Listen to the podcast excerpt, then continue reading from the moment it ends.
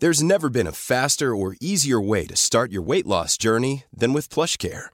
PlushCare accepts most insurance plans and gives you online access to board-certified physicians who can prescribe FDA-approved weight loss medications like Wigovi and Zepbound for those who qualify. Take charge of your health and speak with a board-certified physician about a weight loss plan that's right for you. Get started today at plushcare.com slash weight loss. That's plushcare.com slash weight loss. plushcare.com slash weight loss.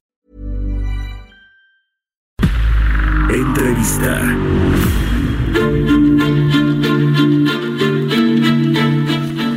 Ya estamos de regreso en Bitácora de Negocios y le comentaba al inicio del programa que vamos a platicar con Adrián Calcaneo, él es analista de la consultora IHS Market, experto en el sector energético, sobre las declaraciones que dio ayer el presidente, bueno, los datos del Huachicol y también las declaraciones sobre las tomas clandestinas de gas LP. ¿Cómo estás?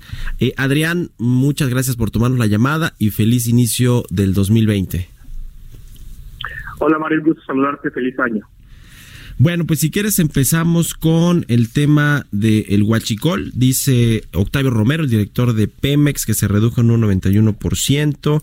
Se generaron ahorros de 56 mil millones de pesos. Hay, eh, dice también, 562 detenidos y 811 cuentas bloqueadas. Son, digamos, los datos, la numeralia que ayer presentó Octavio Romero.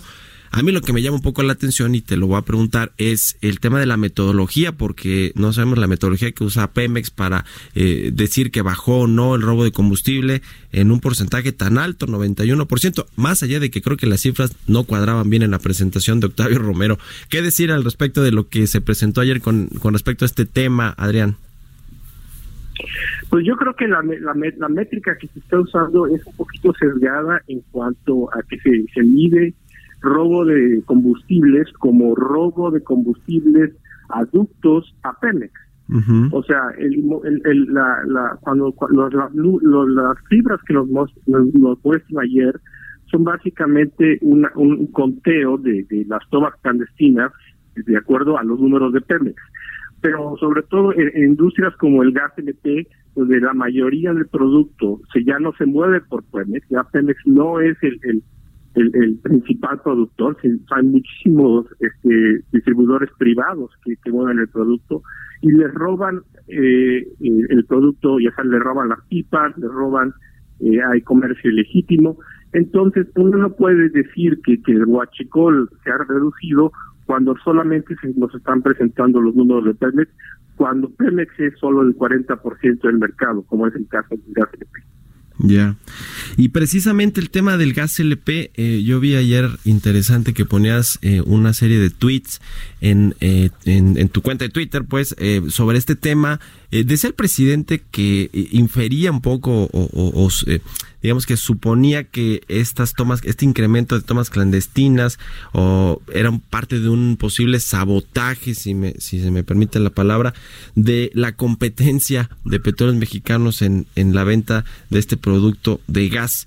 Así, así de, de, claro y de delicado lo dijo ayer el presidente en, en esta conferencia. Platícanos un poco de cómo está eh, construido, eh, digamos, eh, constituido este sector del gas LP, los participantes privados, el tema de la importación de este insumo y por qué Pemex no ha sido tan competitivo y bueno, pues parece que el presidente ahora muy con una ligereza le, le echa la culpa a los competidores.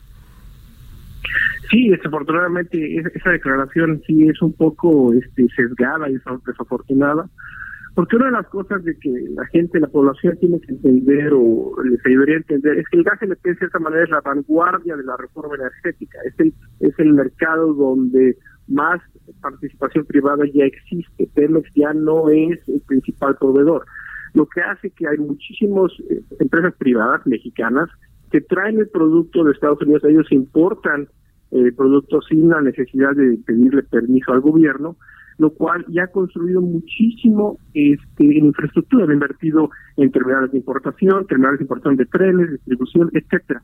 Entonces, en cierta manera, Pemex ha perdido muchísimo el mercado porque hay empresas ya privadas que, que, que, que, ya, que le han ganado el mercado, sobre todo en el norte del país. Entonces, cuando el presidente asume con esa declaración, simplemente está diciendo que Pemex, la única manera que Pemex pierde es porque la competencia ha sido desviada o lo están hay sabotaje. lo cual es, es, delicado porque queremos obviamente que la gente venga a invertir a México, pero eh, implícitamente está diciendo que cuando, pero que queremos que vengan a invertir a México, pero que no le ganen el mercado a Pemex. Porque si no, entonces es, es bastante peligroso. Entonces, en ese aspecto, el gas LP es, es, de avanzada, en el aspecto de que, por ejemplo, el mejor ejemplo que te puedo dar, en el invierno pasado, a pesar de los problemas que hubo con la gasolina, no hubo desabasto de gas LP, a pesar de que Pemex sí tuvo desabasto. y, no hubo desabasto porque los privados ya son lo suficientemente grandes y lo suficientemente desarrollados para evitar tener un solo proveedor, como es el caso de Pemex, como hubo con la gasolina, y, y, poder diversificar la ruta de importación y de suministro del país. Imagínate lo que hubiera pasado en el país si no hubiera habido gas LP por dos, tres semanas. el, el, este, el 80% de los hogares en México utilizan el gas LP para calentar el agua y cocinar.